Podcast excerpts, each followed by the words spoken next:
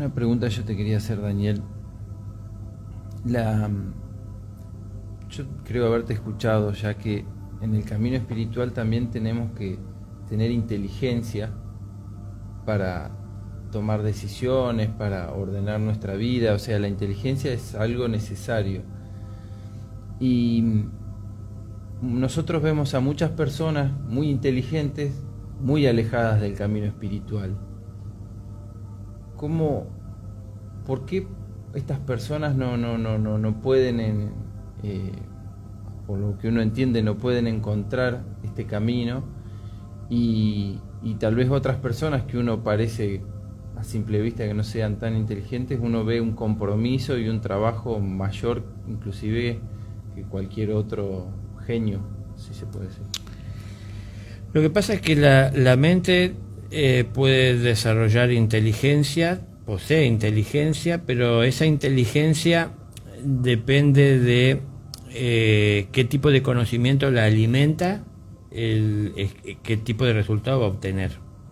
Entonces, eh, una computadora la puede manejar este, un científico con el fin de, obtener información para ayudar, por ejemplo, en estos momentos, para, avanzar con la búsqueda de una vacuna a esta este, pandemia que estamos viviendo, a este virus que nos afecta, o la puede estar usando alguien para, eh, no sé, entrar en la vida de, los demás a tratar de molestar, de perturbar o, tan solo distraerse. Eh, digo, la computadora como la cabeza, no como la mente. depende de personas que son muy inteligentes, capaces de, usar esa inteligencia para prosperar dentro de lo material, pero no tienen ningún interés espiritual. Pero es que la, la mente, en la mente está la inteligencia y en la mente se almacenan los conocimientos. Pero la intención no proviene de la mente. La intención, si proviene del corazón, eh, la impulsa el espíritu. Si la intención proviene del ego, la impulsa la ignorancia. Entonces distintos serán los, los objetivos. Entonces, la mente tiene que estar dispuesta, puesta en manos, entregada en manos del corazón, puesta en manos del corazón, a su disposición eh, para que el corazón pueda pensar cómo concretar lo que son sus objetivos. El amor, la, fraternidad, la hermandad. Eh, entonces la mente dispuesta siente, nos lleva a sentir que tenemos que hacer lo que es, lo es seguir ese impulso que viene en forma de pensamiento, ese impulso inteligente que nos lleva a crear una realidad mejor. Entonces la mente está dispuesta. Pero cuando la mente está muy llena de, información, de contradicciones, de temores, de desconocimientos, muy llena de materiales que tan solo llegaron a ella con el fin de pensar en construir una carrera para ganarse la vida, entonces, hay personas que piensan que estudiaron ingeniería civil para ganarse la vida con eso, en lugar de estar pensando que eh, tienen la gracia de habiendo dedicado tiempo de construir una vivienda para alguien, para que alguien pueda tener un techo.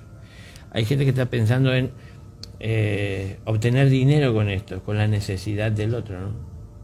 Em, perdón, pongo ese ejemplo, como lo puedo poner en, cualquiera, no, no, es que tenga algo contra un ingeniero civil, pero este mm, lo tomo como, como, como un ejemplo. Mm, depende de nosotros cómo manejamos nuestra mente, cuáles son los objetivos, lo que, lo que vamos a hacer. Entonces, yo pienso que yo no haría eso porque estaría más pensando en la necesidad de la persona, pero claro, no estoy ahí si me toca estar ahí, capaz que haría algo distinto. Entonces, eh, hay que vivir la situación. Ahora, quien vive esa situación y está haciendo lo incorrecto no está considerando amorosamente, bueno, está brindando su mente al ego que vive especulando en sacar provecho de, de, las situaciones y no le interesa la necesidad salvo la propia. Es ego, es yo. Entonces lo único que le interesa es yo no, no, no el otro. Y si me interesa el yo de otro, es un yo que me conviene estar asociado. mi pareja, no sé, mi familia, al quien yo amo. Entonces, eh, digo amo, pero no voy con mi amor mucho más allá de esto, porque a, la otra persona que está un poco más alejada y no siento ese amor, no me interesan sus necesidades. Entonces, lo común, lo estándar es eh, con el amor abarcar muy poco, más que lo conveniente. Eh, muy pocos salen de, esos límites este, y viven la vida de una manera más amplia y, y, no llevan con riendas al amor, sino que lo dejan ser, realizarse, siguen el camino que les muestra. Este, y hay muchas personas que se, se, enridan en su mente. Entonces, a la visión a lo mejor de, de, quien sigue el camino de la luz, piensa que hay personas inteligentes que hacen cosas que son dañinas o, agresivas. Pero claro, tiene una inteligencia de la conveniencia. Pero quería ir al hecho de que hay que espiritualizar a la mente para que los frutos sean espirituales. Pero si volvemos a esta cuestión, si el espíritu es algo que atendemos algún momento del día o de la semana o, de la vida, muy a las perdidas, en momentos de desesperación, el espíritu está muy débil para poder llegar con pensamientos inteligentes, con impulsos de, de crecimiento a la mente. Volvemos a esto, sí, no solo de pan vive el hombre, sino también de las palabras que brotan de la boca de Dios. Si yo alimento al espíritu un día en la semana, tres horas dentro de mi templo, y el resto de la semana vivo dándole de comer a lo material, obviamente que mi cuerpo va a crecer y hasta se puede poner muy fuerte y, vigoroso, pero mi espíritu se va debilitando.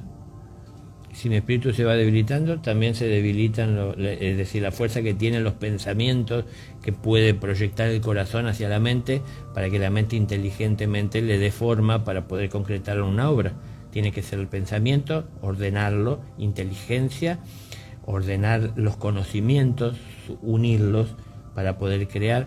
Aparece la emoción que me lleva a sentir eh, esa presencia del pensamiento ordenado y esa emoción es la que mueve a mi cuerpo a concretar la obra. Entonces hay toda una afinidad, una línea de conducción entre la mente, la emoción y el cuerpo concretando y, una mente alineada a los impulsos del corazón. Pero esa misma alineación se produce a veces con el ego. Eso es lo más común.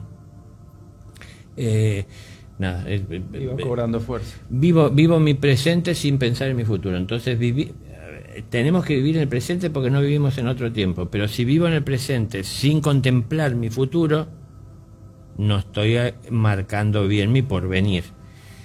Entonces, si yo hoy tengo dos granos de arroz y tengo hambre, me los como, porque es mi presente, es lógico, cae de maduro que mañana no estoy seguro si voy a tener. Entonces tengo que ver cómo lo administro. O si me como uno y planto el otro para tener en un futuro más para comer. Que al principio por egoísmo pienso en mí. Pero luego cuando esto se va multiplicando, cuando ya en mí está todo lo que necesito, es que comienzo a pensar en los demás, en compartir lo que tengo. Pero bueno, este, es todo muy, muy variado esto, ¿no? Hay mucha gente queriendo compartir lo que no tiene. Mucha gente queriendo llevar buenas noticias y ayuda a los demás cuando no pueden resolver sus propios problemas. Resolver los problemas, digo, tener la claridad para hacerlo. Yo, si estoy mal con, con, con mi pareja, eh, y es una diferencia que hay en muchos aspectos entre nosotros, yo no puedo resolver directamente todos los problemas, porque no todos los problemas son míos, también hay otros que son de mi pareja. Entonces, saber resolver todo lo que es mío, ¿no? Cuando yo resuelvo lo que es mío, encontré soluciones. Que al haberlas aplicado, comprobé que funcionan. Entonces, como las comprobé, cuando las, cuando las apliqué, a su vez aprendí mucho más que lo que yo había podido ver con mi mente, con mi inteligencia. Y entonces mi inteligencia se enriqueció más y hoy tengo más riqueza para compartir con aquel que está viviendo un problema similar al que yo tenía. Entonces, este, nada, es parte del proceso de evolución.